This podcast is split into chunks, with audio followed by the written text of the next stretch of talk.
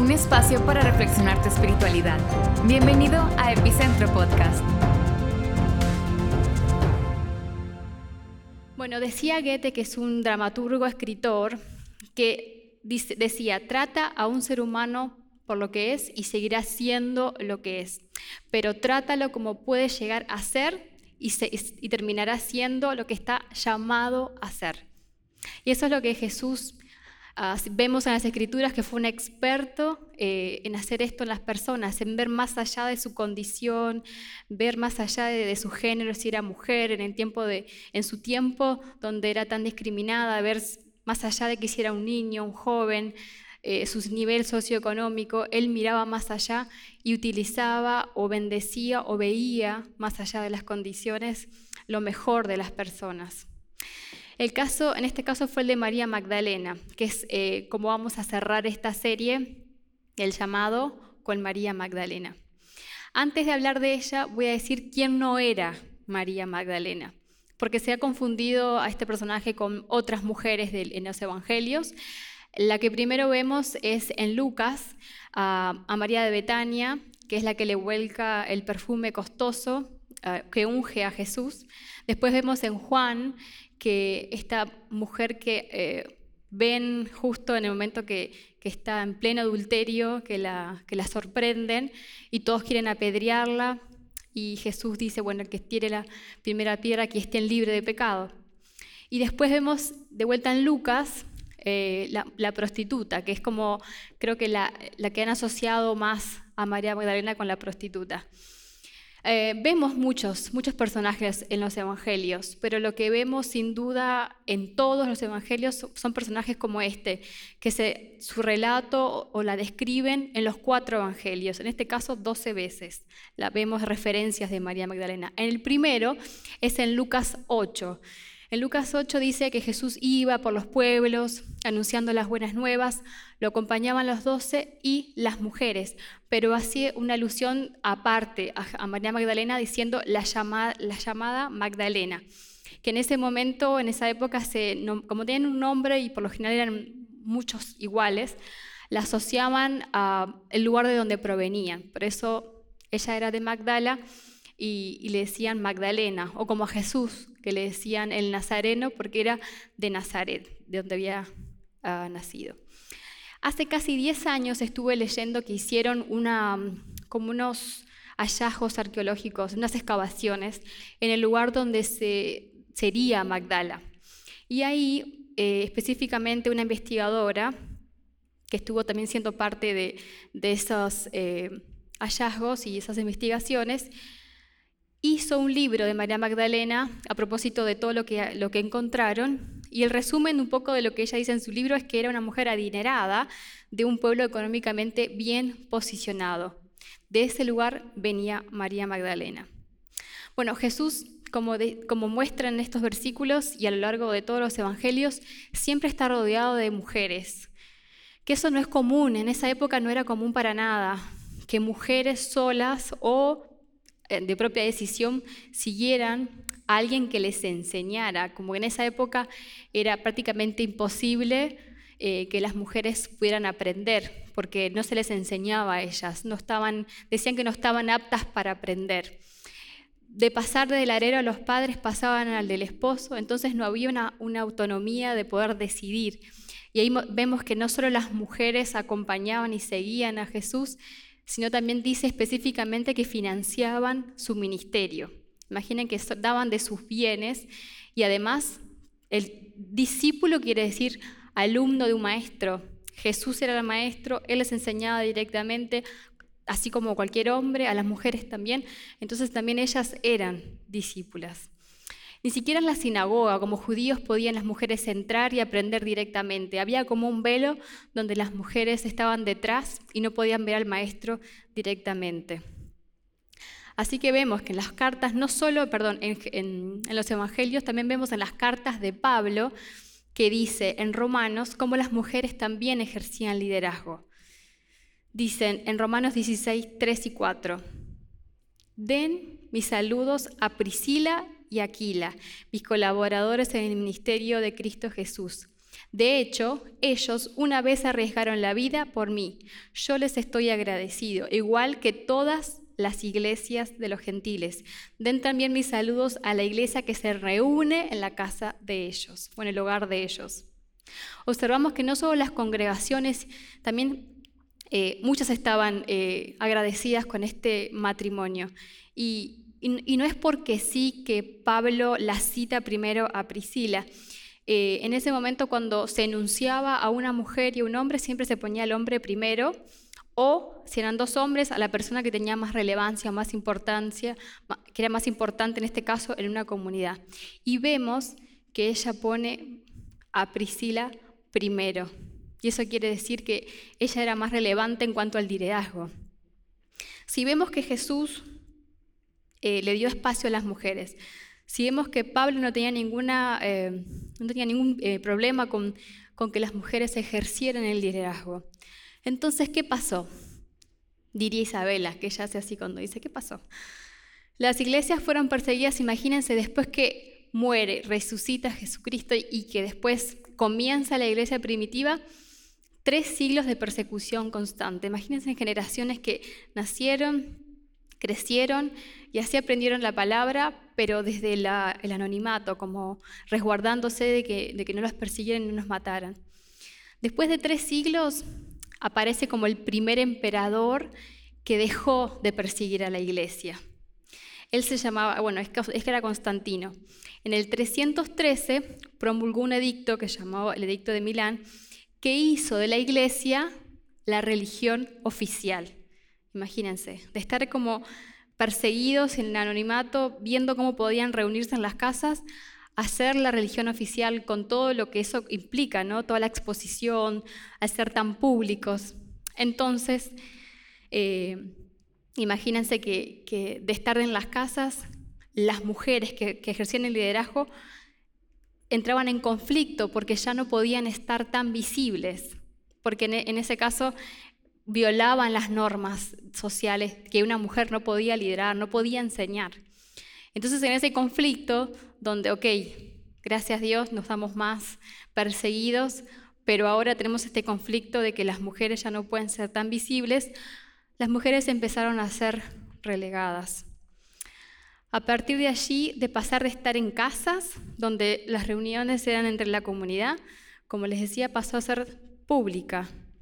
En el siglo IV, en el concilio de la Odisea, los líderes de la iglesia suprimieron definitivamente el liderazgo de la mujer, justificando que la mujer fue creada subordinada al hombre.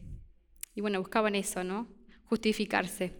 Pero la imagen de María Magdalena era muy fuerte para la iglesia y escritos no canónicos muestran las comunidades de fe que crecieron alrededor del ministerio de María Magdalena y la veían tanto a ella como a Pedro como referentes.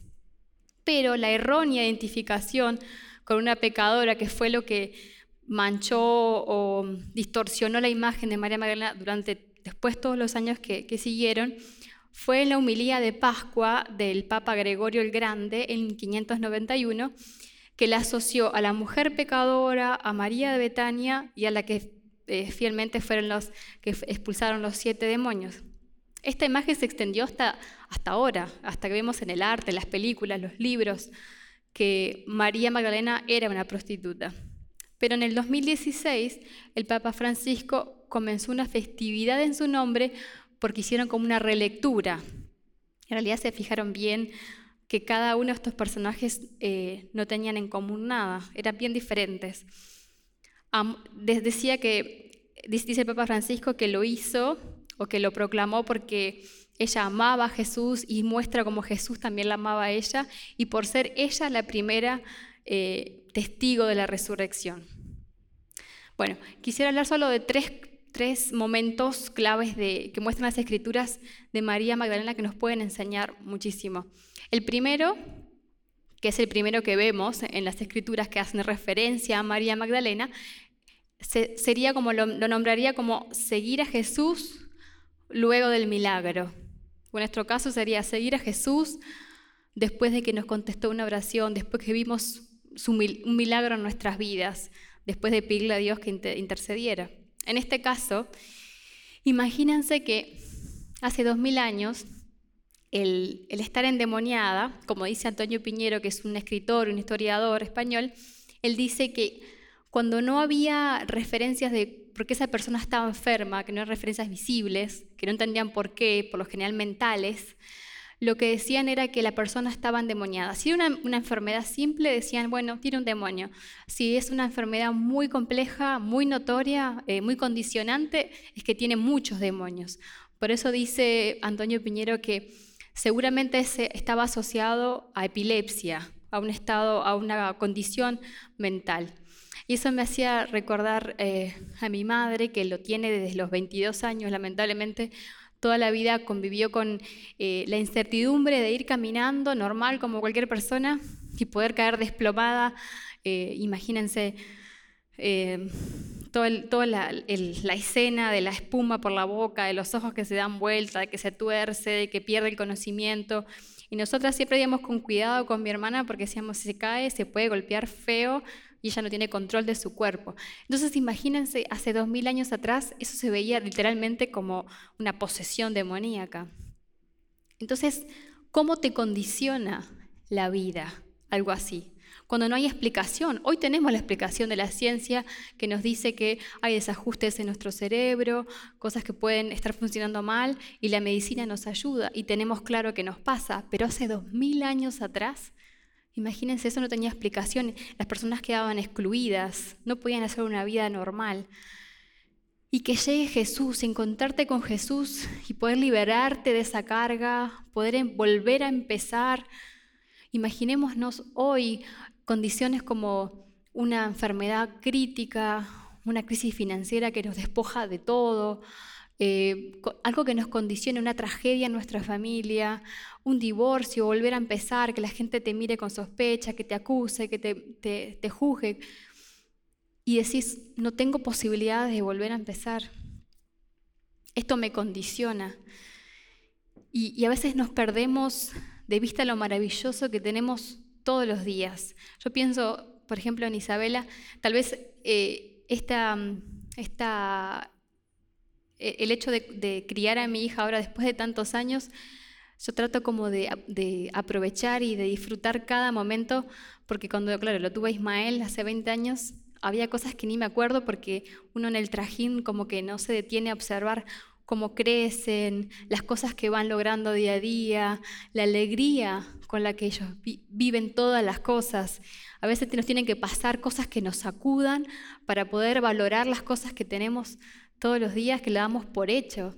Yo la miro a ella que ella baila por si eh, hay música, baila, si va a comer, eh, aplaude, si después de orar por los alimentos porque va a comer, o algo que, que logró hacer, también aplaude, ella disfruta todo.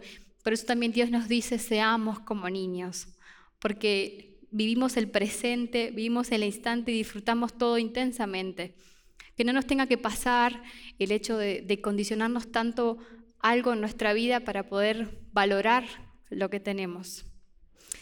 Algunos, yo a veces pienso, algunos consiguen trabajo o, una novia o un novio y ya dejan de venir o dejan de ir a la iglesia. Jesús la encontró y como Pedro, que también citaba Ulises hace unas semanas atrás, experimentó el milagro que le cambió la vida en ese momento, que lo tanto lo necesitaba, pero no, se aferró al milagro, sino fue tras Jesús. Siguió al autor del milagro que iba a hacer muchos más milagros en su vida. A veces podemos tener eh, como la tentación de cualquier logro ya nos distrae de poder eh, tener comunión con Dios, de servir a Dios, de seguir a Jesús, porque logramos esas cosas que tanto nos costaron. Eh, también dice en, los evangelios que siempre teníamos que, tienen que depender eh, de un hombre. En el caso de María, ella dispuso su corazón, su vida y sus bienes al servicio de, Jesús. Siguió sus convicciones, dijo, eh, a Él lo voy a seguir, eh, Él me ve con otros ojos y tras sus convicciones lo siguió a Jesús. Bueno, cuando me acordé, me acordé algo cuando, cuando me desperté hace como dos noches con una patada de Isabela porque duerme con nosotros todavía. Y tenía a Ulises acá y a Isabela acá atravesada, y me pega con una pierna y la otra en el estómago. Y yo digo, la voy a correr despacito para que no se despierte. No lo voy a tocar a Ulises porque se va a despertar y me va a decir, viste que tiene que dormir sola, no tiene que dormir con nosotros, pero yo fiel a mis convicciones dije, no, ella por lo menos hasta los dos años tiene que dormir con nosotros. Entonces, uno tiene que seguir, tiene que seguir fiel a lo que, a lo que piensa, aún y así puede llegar a ser eh, dificultoso el, el, el camino. Bueno, en este caso, dormir como un puzzle, así metida entre los dos. Bueno, no podemos cambiar el pasado, pero podemos hacer algo hoy con lo que tenemos. Y sobre todo ser intencionales con poner a Jesús en nuestras decisiones, como hizo María Magdalena. Tal vez lo que pensás que te, condiciona y que no, te puedes, no, no puedes seguir servir a Dios o no puedes usado por Dios o no puedes seguir adelante, Dios te dice que Él no ha terminado contigo. Aunque parezca que no hay posibilidades, lo, he visto mucho de personas que pasan por fracasos, que dicen, no, ahora ya Dios no puede hacer nada conmigo. No, ¿Con qué cara? ¿Con qué cara voy a estar en la iglesia? Dios ya, se cansó, pero no, Dios no se cansó de vos. Aunque creamos que no, Dios tiene mucho que hacer con nosotros. Si predisponemos nuestro corazón y le seguimos de corazón a Jesús, más allá de que vemos las circunstancias súper condicionantes en nuestra vida. El segundo punto es fidelidad hasta el final. Le puse ese título porque si recordamos, porque todos hemos leído, ¿no? Que María Magdalena junto con la mamá de Jesús, María, acompañaron a Jesús en los momentos más difíciles. Cuando todos los abandonaron, cuando todos los discípulos uno a uno se fueron apartando y desvinculando del nombre de Jesús, cuando le decían, ah, yo te conozco, te vi con, el, con ese, no, no, yo no lo conozco. Bueno, se fueron yendo uno a uno. Vemos en Juan 19 que dice que María y María Magdalena estaban a los pies de la cruz. Cuando ya no era negocio estar cerca de Jesús, ahí estaban ellas, fieles. Quiero compartirles una historia que a mí me conmocionó muchísimo y, y que digo, uno puede creer en el, ser humano y, esas cosas que uno ve en las películas, pero que pasan y han pasado y Dios quiera sigan pasando de personas que miran por los otros y son fieles hasta el final a costa de sus propias vidas. El caso de Irena Sendler es una, era una mujer eh, nacida en Polonia, enfermera. Eh, en el 1939, en esa época, ella servía como, enfermera y como trabajadora social eh, en el Departamento de Bienestar Social, ahí en Polonia. Pero cuando Alemania invade Polonia, imagínense, los judíos fueron perseguidos y eran literalmente no contados como seres humanos. Y crean en el 1940 el gueto de Varsovia. Imagínense alrededor de 400, dice que eran más, 400.000 judíos eh, amurallados, separados del resto de la ciudad, en un barrio donde vivían de manera infrahumana. Literalmente morían, morían por, por torturas, de hambre, por muchas enfermedades. Entonces, ¿qué hizo ella, Irena?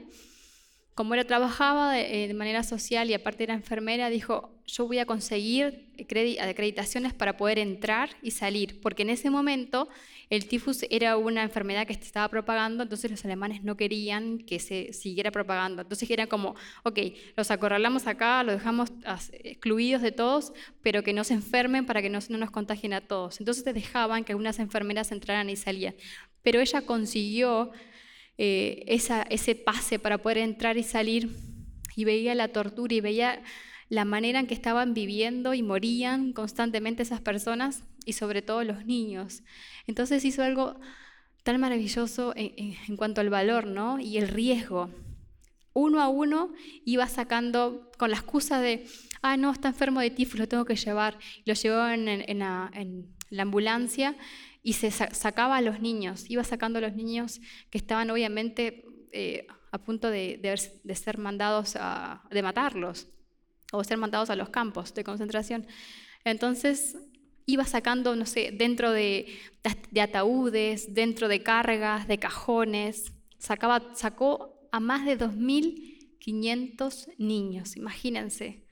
2.500 vidas salvadas que les cambió la, perspectiva, o sea, de, la posibilidad de, seguir viviendo, de crecer. Esos niños desde bebés, que hasta le ponían eh, medicamentos para que se calmaran y no lloraran, para que no lo sintieran, de todas las edades. Y eso quedó como, eh, nadie sabía nada. Pero en el 1940, casi tres años después, se enteraron de que esto estaba pasando, la capturaron a Irena y la torturaron. Imagínense, sin piedad, por supuesto. Fue una tortura de muchos días y ella así todo no dijo una palabra, ni expuso a, se llaman los, los del, tienen un nombre, creo que lo, anoté, que era, era como el, el Acegota, que era como la comunidad, era como una asociación que ayudaba a los judíos. El Segota se enteró de que ella estaba siendo torturada y que iba próxima a, que la colgaran, eh, le dio dinero o, les dio a uno de los alemanes que estaban ahí con ella, apresándola, eh, les dio dinero y uno de ellos le dijo, corre ahora, y ella salió como pudo, porque estaba más muerta que viva, y la liberaron. Y al otro día apareció el nombre de ella como que la habían decapitado pero ni así, hasta lo último fue fiel y puso los nombres de todos los niños guardados en frascos bajo tierra en, un patio de un vecino. Y eso nos muestra increíblemente la, vida en pos del otro, eh, el, velar por la necesidad del otro. Y esto es lo que nos invita siempre Dios a mirar por, el otro que le duele, por el otro que está mal, sacando obviamente las proporciones de ese momento que era... Eh, era otro mundo, hoy tenemos la posibilidad de ver por otras personas, de poder cuidar a otras personas, de poder proteger, de poder velar por ellos, de poder ayudarlos. Y bueno, Jesús ya no iba a hacer milagros, ahí estaba, colgado en el madero, ya no iba a poder multiplicar la comida, ni convertir el agua en vino. Y en ese momento allí permaneció María hasta el final. Y aún dice el Marcos 15 que José de Arimatea, que era como uno del consejo, pidió el cuerpo de Jesús y también ella estaba ahí viendo dónde colocaban el cuerpo. Siguió estando aún cuando ya había esperanzas porque había muerto y ella siguió viendo hasta el final donde después se envuelven su cuerpo con lienzo, lo ponen en el sepulcro y ella vio dónde estaba. Siguió ahí siendo fiel aún cuando ya había muerto con la esperanza de ungir su cuerpo y expresar su amor, aún sin saber cómo correría la piedra, porque la piedra estaba obviamente tapando el sepulcro.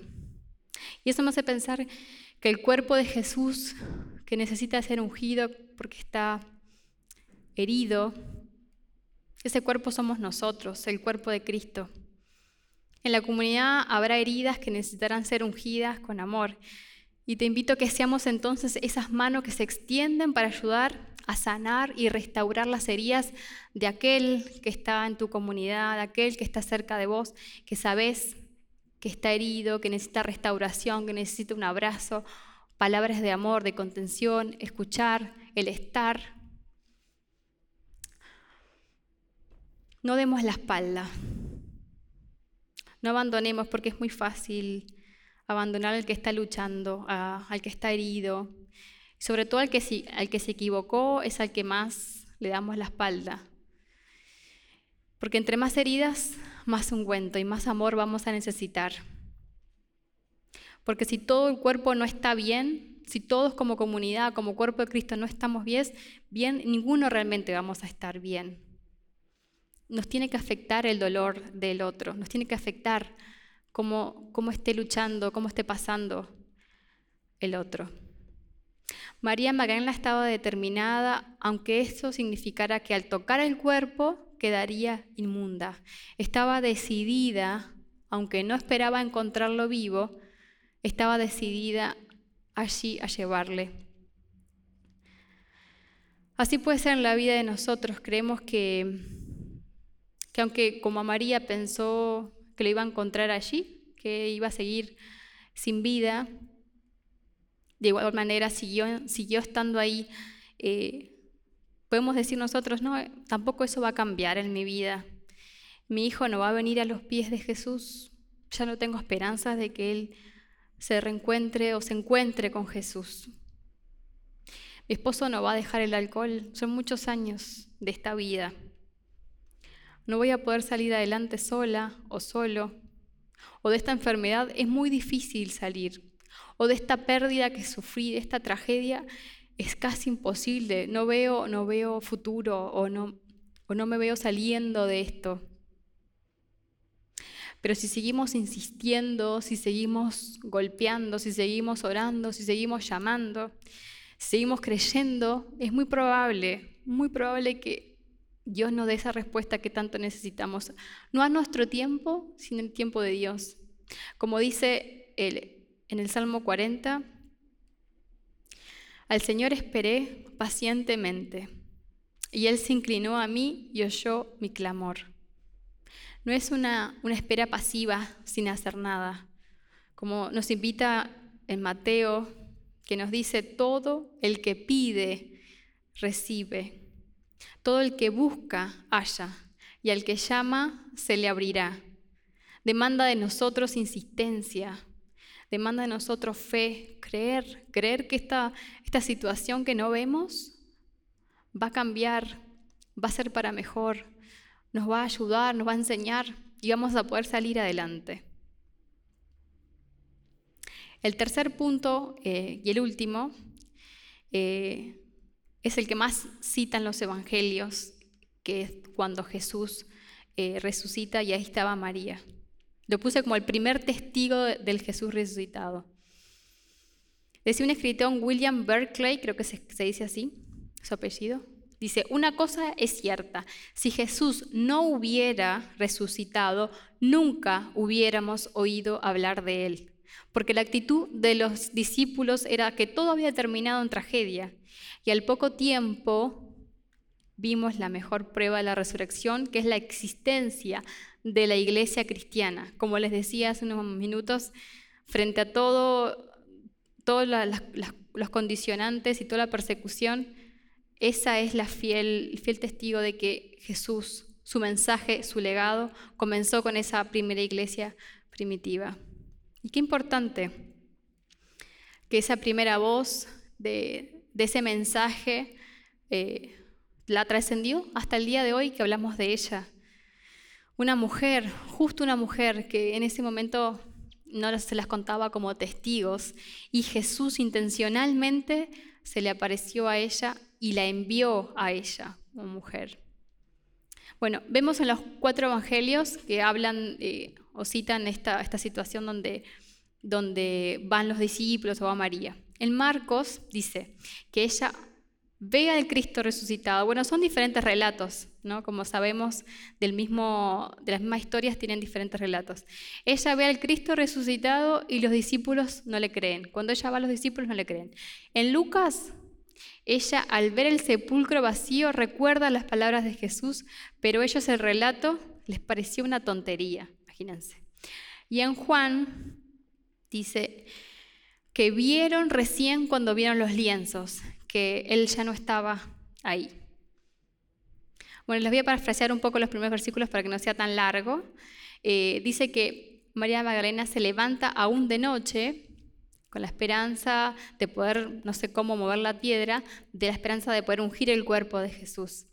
Pero llega y contradictoriamente, aunque quisiera poder remover la piedra, cuando la ve que está removida, se asusta mira, no llega a entrar, no llega a ver bien, pero ve que no hay nada y sale. Corriendo a buscar a Pedro y, Juan dice, y el discípulo amado. Vienen los dos corriendo deprisa al sepulcro y cuando se animan a entrar, porque el, el otro apóstol quedó como a la espera de Pedro porque llegó antes y no se animó a entrar, Pedro y él entran y ven que los lienzos están ahí y ahí creyeron. Pero se fueron pero María se queda ahí, siempre María se queda ahí. María se quedó ahí llorando, diciendo, ¿dónde está mi maestro? y en eso que está llorando, dice el, relato que baja la mirada y ve el sepulcro y ve a dos ángeles, no son los azules, dice, la escritura los ángeles vestidos de blanco, y ahí estaban, le dicen, ¿por qué lloras? ¿Por qué lloras mujer? Y ella dice, se llevaron el maestro, dígame dónde está. Y bueno, cuando dice eso, se volvió y vio que Jesús estaba allí, mas no sabía que era Jesús. Dice, Jesús le dijo, mujer, ¿por qué lloras? ¿A quién buscas? Ella pensando que era el hortelano o el jardinero, dicen algunas versiones, le dijo, Señor, si tú lo has llevado, dime dónde lo has puesto y yo lo llevaré. Jesús le dijo, María. Y volviéndose, ella le dijo, Raboní, que quiere decir maestro. Y Jesús le dijo, no me toques, porque aún no he subido a mi Padre, mas ve a mis hermanos y diles, subo a mi Padre y a vuestro Padre, y a mi Dios, que es vuestro Dios. Entonces fue María Magdalena para darlos a los discípulos las nuevas de que había visto al Señor y que Él le había dicho estas cosas. Ese encuentro habla de, de una cercanía, porque ella reconoce su nombre en la voz en la boca de Jesús y ahí se da cuenta que es Él. Él le dice María como, como cualquiera cercano, no, no le dijo con, como la nombraban, ¿no? María Magdalena. Y ella le dice Raboni, que en realidad como tiene el sufijo i, es mi maestro, no es maestro solo. Entonces también eso habla de cómo, quién era para ella eh, Jesús, de la cercanía de los dos. Y ella, como todos lo haríamos, lo abraza, lo toca, pero las frases no me toques, porque eso cuando uno lo lee puede sonar como qué raro, ¿por qué no me toques? ¿no? Hablando de, la cercanía que tenían. Pero como todo, yo creo que en los años a esta parte, cada vez que veo el original, yo digo, la interpretación ha distorsionado tanto las escrituras que por eso es tan bueno volver al original. La palabra que usa, que obviamente no, sé el griego y seguramente lo pronuncio muy mal, dice mimo haptu, haptu, que en griego dice que es como un presente imperativo, o sea, como que describe una acción continuada pero que se corta o que se interrumpe. Los estudiosos dicen que la, traducción más fiel al original sería no te aferres a mí o no trates de retenerme, porque imagínense, ella ve a Jesús que resucita y dice, resucitas, se va a ir, o sea, si resucitó, va a volver al cielo, ya no lo voy a ver más. Entonces esa acción como de aferrarse, de no querer soltarlo, de no querer que se vaya. Cuando dice no te aferres a mí, porque aún no voy al Padre, usa la palabra anabenou, eh, bueno, creo que se, se dice así, que también está en griego y que está en un tiempo presente, como un sentido definitivo. Es como si dijera, aún no subo para siempre donde está mi Padre, o de manera constante donde está mi Padre. Así que para esta hora llegó María Magdalena. Su llamado más importante, el enviar el mensaje, el dar el mensaje. Dice Jesús, es allí donde me vas a encontrar, en ellos, en tus hermanos, en la comunidad. Eso me recuerda, les voy a contar lo, que me pasaba de niña, pero no, no, no voy a juzgar lo que pensaba porque era una niña, pero era mi percepción de lo que yo vivía. Les conté que mi mamá tenía, tiene esa enfermedad, pero era muy agudo en ese momento la enfermedad porque no tenía forma de ir al médico porque éramos muy chicas y ella estaba sola, mi padre se había ido de la casa. Entonces yo, sentía como que no tenía conexión con mi madre, como que no me, no me veía reflejada, no la veía como una madre, porque no podía hablar como una madre, porque no podía enseñarme, cuidarme como una madre. Mi padre se había ido con el que tenía más cercanía entonces sentía como que no, ese no era mi hogar. Sentía como que no pertenecía ahí. Y yo le contaba hace un tiempo atrás y a Ulises, y Ulises decía, qué fuerte eso. Yo le decía, yo a veces soñaba con que me iban a golpear la puerta y me iban a decir, somos tu familia, en realidad vos no sos de acá, te venimos a buscar porque nosotros somos tu familia. Como esa necesidad de, querer encontrarme con, algo que me haga sentir de verdad eh, como, como en familia, que, me sienta yo representada eh, de cómo era. Y, a los 13 años, cuando me encuentro, cuando Jesús me encuentra y, y conozco esa comunidad de jóvenes, una iglesia muy pequeña, yo realmente sentí como que fue, fue encontrarme con ese Jesús tan cercano, con, esos jóvenes y esa iglesia y esos pastores tan cercanos que, que sentían que hablaban mi lenguaje, que me sentía como en familia. Y es lo que le dice Jesús a María. Yo me voy a ir, pero me vas a encontrar en tus hermanos, me vas a encontrar en la comunidad. Y Jesús la invita a Galilea, donde todo empezó y donde todo vuelve a empezar. La verdadera meta de nuestro camino es la comunión con Dios y el id a nuestro prójimo, llevando el mensaje a todos, como representa la cruz, como dice Jesús, ahora voy al Padre. En sentido vertical, ahora ustedes están redimidos y ya no va a ser un Dios lejano, es su Padre. Y también horizontalmente, como está la cruz, que nos, envía siempre a, encontrarnos con Jesús en el otro, en la comunidad, en mis hermanos, en mi vecino, en mi trabajo, en las personas que tenemos más cercanos. Ahí encontramos a Jesús. María dice la iglesia eh, y el mismo Juan Pablo en su momento, la llamó apóstol de apóstoles, porque ella fue la enviada a llevar el mensaje a los apóstoles y ser testigo de la resurrección de Jesús. Eso me hace acordar a, Juan el Bautista que el llamado que citaba Ulises, que el llamado fue como que desde antes que naciera, estaba como predestinado a servir a Dios. Pero en el caso de María, siendo mujer, una desconocida, su llamado fue el resultado de sus decisiones. Su llamado fue el resultado de sus decisiones. Si algo nos deja eh, la vida de María y sus decisiones, es que aún en las circunstancias más adversas, fue fiel a su llamado, en lo que creía, fiel al prójimo. Y también y nos invita a buscarlo de corazón a Dios, buscarlo de corazón, encontrarnos con Jesús.